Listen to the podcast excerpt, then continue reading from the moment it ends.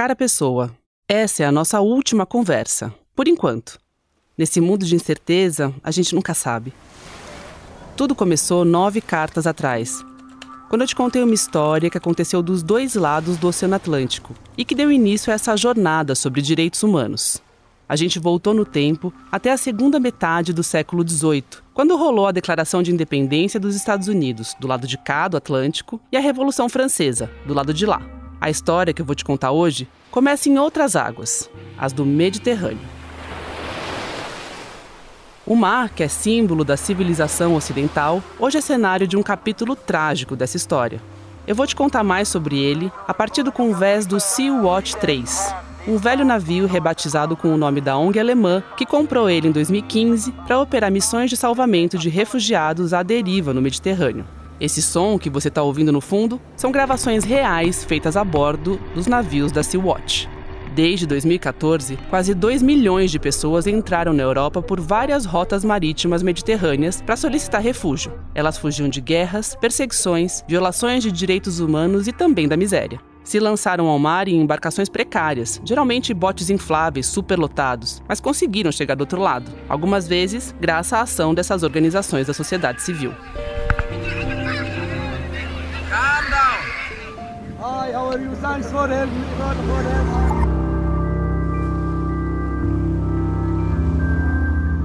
De 2014 para cá, pelo menos 20 mil pessoas não tiveram a mesma sorte e morreram no mar. Primeiro, eram majoritariamente sírios, fugindo da guerra. Depois também surgiram pessoas da Eritreia, Afeganistão, Iraque, Tunísia e Paquistão. E então emergiram com força fluxos vindos da África subsaariana, Nigéria, Sudão, Somália, Chad, República Democrática do Congo. Por outros caminhos, pessoas desses mesmos países vieram parar no Brasil, fugindo da violência dos seus territórios. E é por isso que a nossa conversa hoje está cheia de sotaques. A gente vai falar sobre quem deixa tudo para trás e se arrisca em busca de uma vida melhor, os refugiados.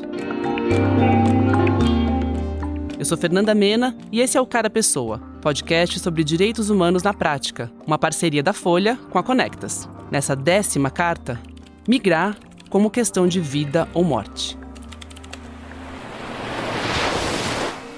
Hello, I'm Carola. I'm the captain of the Sea-Watch 3. Essa que você está ouvindo é a ativista alemã Carola Hackett. Ela está falando da cabine de comando do Sea-Watch 3, uma gravação feita em junho de 2019. Carola era capitã de uma missão de salvamento com outros 21 voluntários. Com ela, o Sea-Watch 3 resgatou 53 pessoas que estavam afundando num bote perto da ilha de Lampedusa, no extremo sul da Itália.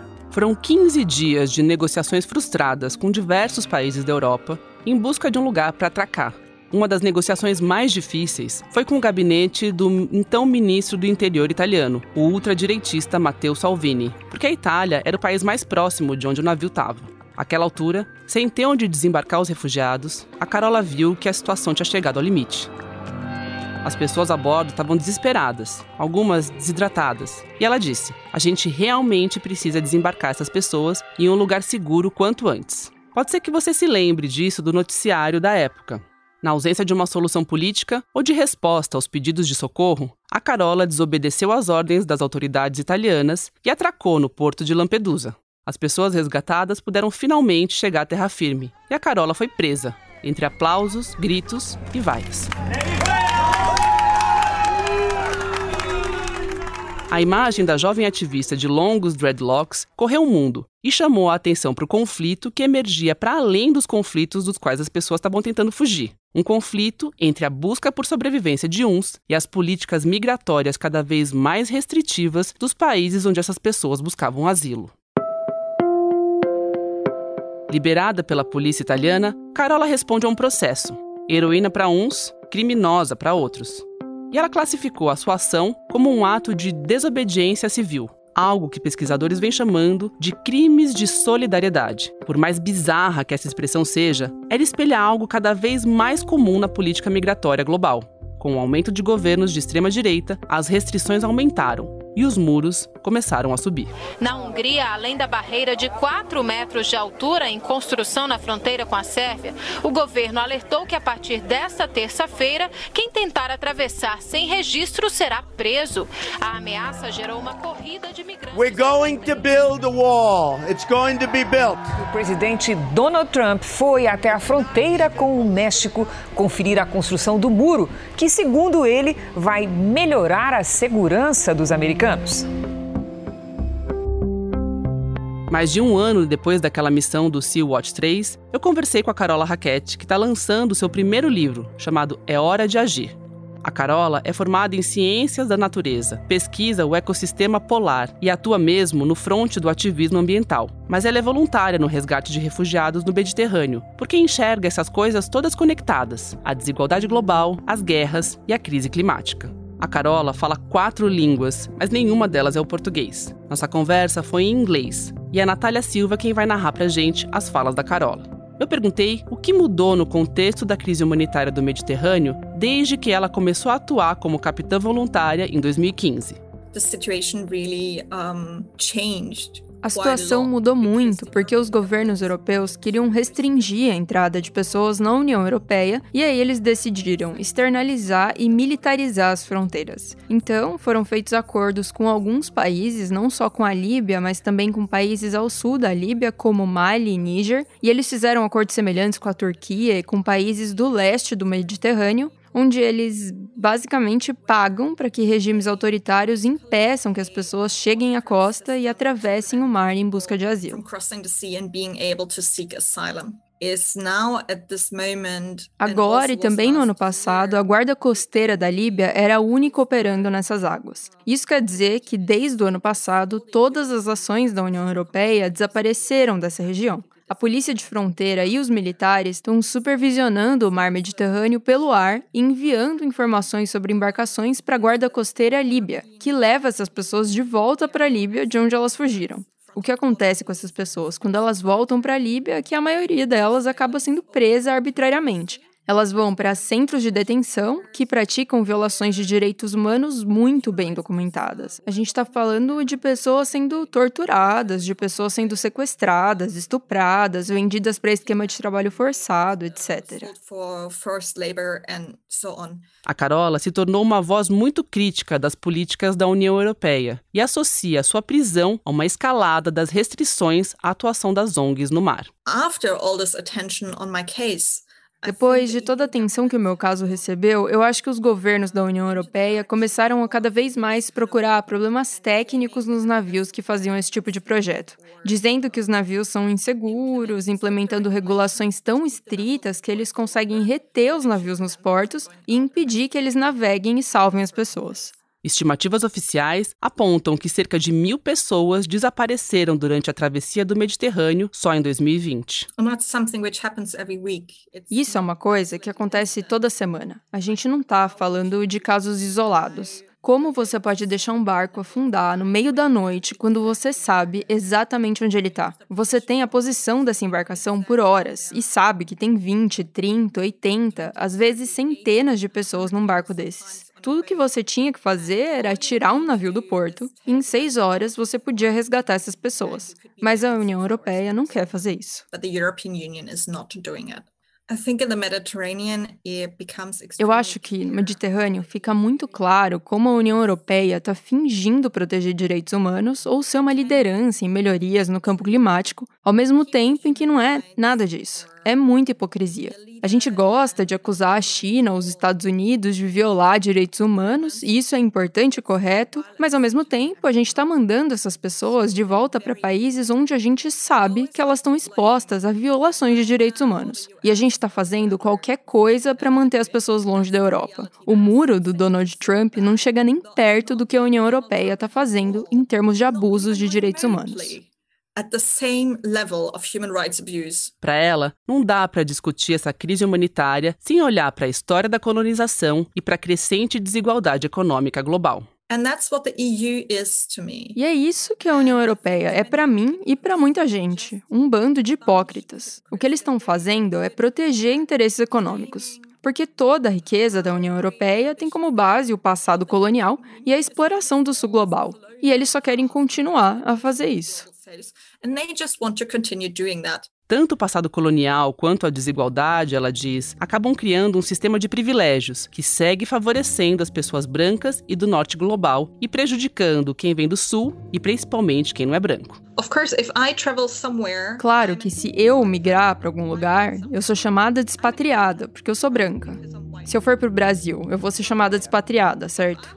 Mas e se eu tivesse ido do Haiti para o Brasil, ou para o Chile, ou para a Alemanha? Sem chance, eu ia ser uma imigrante e seria chamada de imigrante econômica. E essa é a grande questão que também mostra onde que está o problema. Por que a economia é tão desigual ao redor do mundo? Se as pessoas não fossem tão pobres a ponto de mal conseguirem sobreviver, elas não iam querer tanto mudar para lugares onde elas acham que podem sobreviver. E a gente está culpando as pessoas por querer sobreviver? We're actually blaming people for wanting to survive. Em 2014, o mundo se chocou quando essa crise internacional começou, porque foi o ano também que se registrou um novo recorde. O planeta tinha 60 milhões de pessoas forçadas a sair de seus territórios por causa de crises, conflitos e perseguições. De lá para cá, esse número cresceu ainda mais. E em 2020, em plena pandemia, esse contingente de pessoas bateu um novo recorde histórico: 80 milhões, quase um terço da população brasileira, ou uma Alemanha inteira.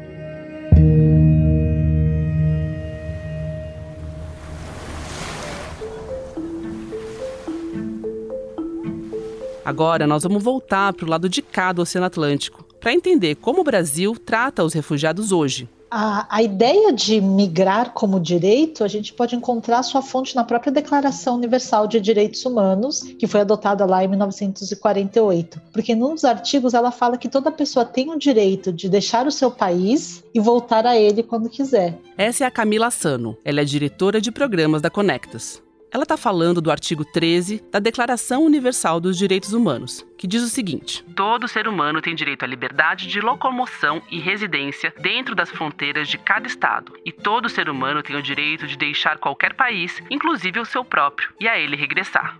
A declaração diz ainda que todo ser humano vítima de perseguição tem o direito de procurar e de gozar asilo em outros países. É preciso lembrar que esse texto foi escrito depois do fim da Segunda Guerra Mundial, um período em que muitas pessoas tiveram de deixar seus países para fugir da violência ou de perseguições dos próprios governos. Além da Declaração Universal, a ONU também criou outro documento para resolver a situação dessas pessoas na Europa. Em 1951, o Estatuto dos Refugiados definiu quem pode ser enquadrado nessa categoria e definiu quais são os direitos e deveres dos refugiados e dos países que acolhem eles. Com o passar dos anos, ficou evidente que essa definição tinha de ser mais abrangente. Então, em 1984, é adotada a Declaração de Cartagena, que vai celebrar uma, um entendimento ampliado de quem é refugiado ou refugiada. Então, é aquela pessoa, usando a Convenção de 51, que determinou que ela seja vítima de uma perseguição, fundada no tema de perseguição, mas inclui uma nova hipótese, que é se essa pessoa ela é também de um país onde há uma grave generalizada violação de direitos humanos. A Declaração de Cartagena foi a base para a Lei de Refúgio Brasileira, promulgada em 1990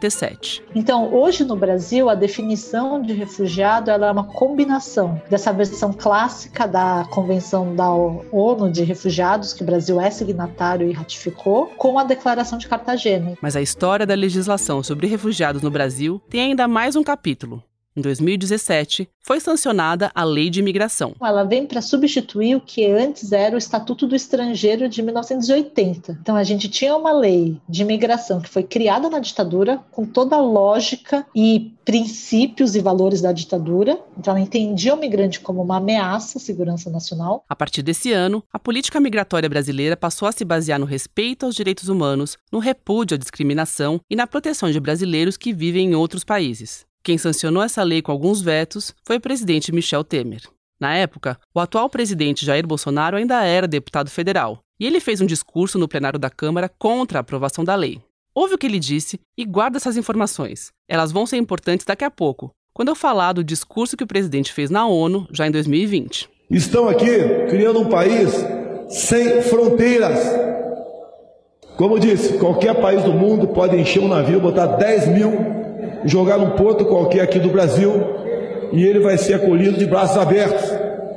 Não temos estrutura para isso. E tem gente que me acusa de ser xenófobo. Esse discurso do deputado Bolsonaro traz uma série de ideias equivocadas sobre a migração no Brasil, nas quais muita gente acredita. Mas as informações que a Camila apresentou na nossa conversa ajudam a derrubar esses mitos. Primeiro mito: o Brasil está sendo invadido por imigrantes. Pelo contrário, nós temos mais brasileiros e brasileiras vivendo fora do Brasil do que pessoas de outras nacionalidades que estão aqui no nosso país vivendo aqui. Existe uma parcela importante, por isso a gente precisa olhar para essa parcela das pessoas, porque são pessoas, elas têm direitos, e também porque elas são pessoas que demandam políticas públicas especializadas, se a gente for pensar numa lógica de direitos universais. Mas o Brasil é um país que não tem um número muito alto de imigrantes comparativamente com outros. Então a gente tem toda essa ideia né, de que fomos formados por fluxos migratórios, mas é, os dados que, que estão disponíveis mostram que seria menos de 1% da população brasileira composta por migrantes. Segundo mito, com políticas mais rígidas, as pessoas vão deixar de migrar. E aí vem mais um mito, que é essa ideia de que se você tem fronteiras muito securitizadas, militarizadas, com patrulha, as pessoas não vão vir? É mentira. Se fosse assim, as pessoas não continuariam se lançando e lançando suas famílias com filhos pequenos para o mar Mediterrâneo né, nesse, nesse cruze tão perigoso. Terceiro mito: todos os refugiados vão para longe, como Europa e Estados Unidos. Na verdade, a maioria das pessoas que saem de seus países de forma forçada vão para países próximos. É uma parcela pequena do todo que entra em navios para atravessar oceanos em busca de uma nova vida. O quarto mito aparece naquela fala do Bolsonaro. Ele diz que a lei de imigração deixa qualquer um entrar no país, sem checar, por exemplo, se a pessoa é um criminoso. Então, no Brasil, a lei brasileira de imigração ela já tem uma série de sanções e penalizações para migrantes que cometam crime ou que é, estejam em situação irregular. Então, não existe esse mito de que o Brasil, qualquer um que entra, fica sem nenhum critério e sem nenhuma forma de fiscalização. Isso tudo já existe. E tem ainda mais um. Um outro mito que é muito falado é de que os migrantes vêm para usufruir os serviços de saúde, educação, serviços públicos sem em nada contribuir. O que é uma enorme mentira, porque basta estar no Brasil respirar e consumir para você pagar impostos. E esses impostos eles estão sim contribuindo, muitos deles trabalhando também, pagando uma série de impostos com relação a isso. Então, alguns deles inclusive empreendendo, abrindo negócios e contratando funcionários brasileiros ou brasileiras. Isso sem falar de uma visão estereotipada de que os migrantes não têm o que oferecer ao país. O que não é verdade. Muitos chegam aqui com anos de estudo, mestrado, doutorado, outros chegam né, profissionais em diferentes áreas, inclusive áreas onde o Brasil é deficitário, só que eles acabam não podendo atuar. Um estudo realizado com o apoio do Acnur, a Agência da ONU para Refugiados, apontou que um a cada três refugiados que chegam ao Brasil tem ensino superior completo. Entre os brasileiros, essa proporção é de um para cada sete pessoas. Só que os entraves burocráticos para revalidar diplomas obtidos fora do país impede que esses imigrantes exerçam funções de maior qualificação por aqui. Muitos acabam caindo mesmo é num ciclo de pobreza. Meu marido é advogado, eu sou psicóloga e ele trabalhava em Roraima é, descarregando caminhões de banana, porque esse é o principal produto de, de Roraima. Essa é a Melina Saudade Ferreira, uma venezuelana de 37 anos que deixou para trás a casa e o trabalho como professora na Universidade Bicentenária de Aragua, na Venezuela, e chegou a Roraima com o marido e os dois filhos em 2016. Por terra, porque era tão longe, né? Teoricamente era mais barato. Nessa época era muito mais barato. E a gente estava acompanhando, né? Era um grupo, fomos assim, sete pessoas que viajamos. Merlina acompanhava com desânimo a deterioração das condições de vida na Venezuela. O filho chorava toda vez que via uma fila para comprar comida. Grávida do segundo, ela achava que as coisas iam melhorar. Só que no parto do caçula, ela quase morreu por causa da precariedade do serviço de saúde em Maracaí, a cidade natal dela. A Merlina teve uma hemorragia e, para estancar o sangramento, faltava um remédio essencial que o marido conseguiu comprar no mercado clandestino a peso de ouro. E aí depois eu não consegui voltar ao normal. Assim, para mim foi muito duro essa, essa situação. Isso me deixou assim, não, não posso ficar mais aqui. Eu não sabia que eu ia me tornar refugiada. Eu não sabia que sair do país, as condições que a gente saiu, ia dar tanto rolo, sabe? Quando ela chegou na capital Boa Vista quatro anos atrás, a situação era bem diferente. Não era tão difícil assim. Na época que eu cheguei, não tinham esses ataques xenofóbicos, então você conseguia se relacionar com o brasileiro muito bom. Assim, eu falo sempre que na época que não, não, o fluxo migratório não era tão grande, é, você não dormia na rua. Sempre alguém oferecia um canto para tu colocar tua rede e dormir, sabe? Porque não, o pessoal não tinha essa essa desconfiança com o outro. Mas junto com o aumento da presença venezuelana no Brasil, cresceu também o preconceito. E de fato, minha irmã, ela, ela é artista, né? E ela fazia arte de rua na sinaleira para ganhar um sustento. Aí ela teve que sair de Roraima porque ela eh, começou a ter ataque. Eu, de fato, eu teve duas vezes que eu saí com ela e falavam assim: venezuelana filha da puta, volta para teu país. A entrada de venezuelanos em território brasileiro começou a crescer em 2017, quando se acirrou a crise política e humanitária no país governado pelo ditador Nicolás Maduro. Antes disso, houve outras ondas migratórias de lá para cá, mas foi naquele ano que aumentou a chegada de imigrantes de baixa renda por Roraima. No ano seguinte, a governadora do estado chegou a pedir o fechamento da fronteira com o país vizinho. A governadora de Roraima entrou com uma ação no Supremo Tribunal Federal contra a União. Ela pede o fechamento temporário da fronteira com a Venezuela para tentar conter a crise migratória. A ministra... O Brasil tem hoje mais de 58 mil refugiados reconhecidos pelo governo federal, segundo dados da ONU. Em 2018, esse número era de apenas 11 mil refugiados. O salto aconteceu em 2019, quando o governo reconheceu que a Venezuela vivia uma situação de grave violação de direitos humanos e facilitou a proteção dessas pessoas como refugiados. Em um só dia, o Brasil chegou a reconhecer 21 mil refugiados vindos de lá, quase o dobro do que o país tinha registrado de todas as nacionalidades desde 1997. Hoje, 80% dos refugiados que vivem no Brasil vieram da Venezuela.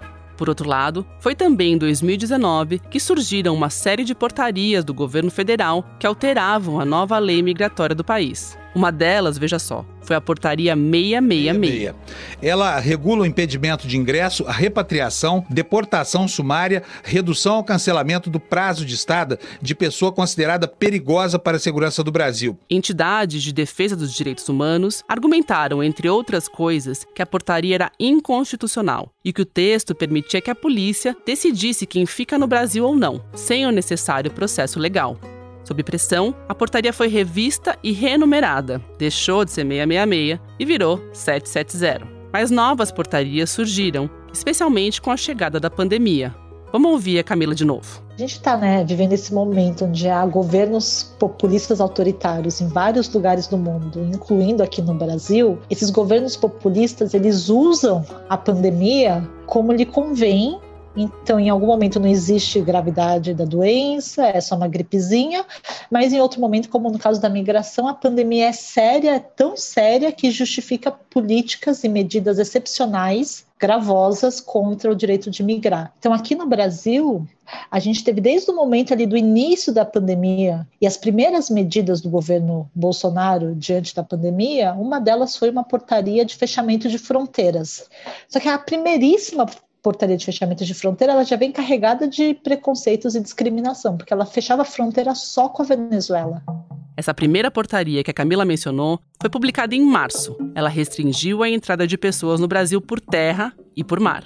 Um outro problema grave dessas portarias de fronteira é que elas proíbem que quem entre no Brasil, furando o que prevê a portaria, possa pedir refúgio. Então, a pessoa que conseguiu fugir de uma guerra, sobreviver a essa travessia né, entre países tão perigosa e chegou na fronteira do Brasil, conseguiu entrar na fronteira do Brasil e for pedir refúgio, esse pedido vai ser inabilitado, então ele nem vai contar, essa pessoa vai ser deportada imediatamente. Na prática, o que o Brasil fez foi foi impedir a entrada de venezuelanos de baixa renda no país, porque só quem tem bastante poder aquisitivo por lá consegue comprar uma passagem de avião para vir até aqui. E as nossas fronteiras aéreas foram abertas ao turismo. Então, aquela família que conseguiu chegar fugindo de uma guerra está proibida de entrar no Brasil. Agora, o turista que vem de avião pode. Então, se existem casos humanitários onde o próprio direito internacional prevê a proteção internacional dessas pessoas vulneráveis, deveria se aplicar a testagem, a quarentena. Agora, a proibição absoluta, ela é problemática. Se em 2018 e 2019 a média de solicitações de refúgio registradas no país foi de 80 mil por ano, em 2020 ela caiu para pouco mais de 26 mil. Lembra da Merlina? Ela saiu de Roraima e dois anos atrás se mudou para Florianópolis com a família. Lá, ela trabalhou como atendente, mas perdeu o emprego na pandemia. Sobrou só o trabalho voluntário que ela faz desde que chegou ao Brasil, auxiliando pessoas em busca de refúgio. Algo que lembra a Merlina de que as coisas sempre podem ser mais complexas. Conseguiram meu número e me ligaram diretamente. Foi de um, de um venezuelano que está na fronteira de Letícia, em Colômbia e a polícia não deixou eles passar depois da porteria 500 e tanto, que não, não lembro agora, que expressamente proíbe o, o, o ingresso dos venezuelanos, que é a pior coisa. A família venezuelana que procurou a Merlina deu de cara com a fronteira brasileira fechada, mas não quer voltar para o lugar de onde fugiu, claro. Sem se identificar, uma das mulheres do grupo falou sobre a vulnerabilidade da situação que eles estão vivendo. Estamos en la frontera de Brasil, de Tabatinga, con Leticia, de por el lado del Amazonas. Ya no podíamos mantenernos ni de comida ni de nada. Vendimos lo poco que teníamos y compramos esse pasaje. Para Merlina, os venezuelanos vão continuar buscando meios de entrar no Brasil. Entram igual. Eles estão entrando de qualquer jeito. A situação na Venezuela está muito difícil. É, o pessoal está morrendo de fome mesmo.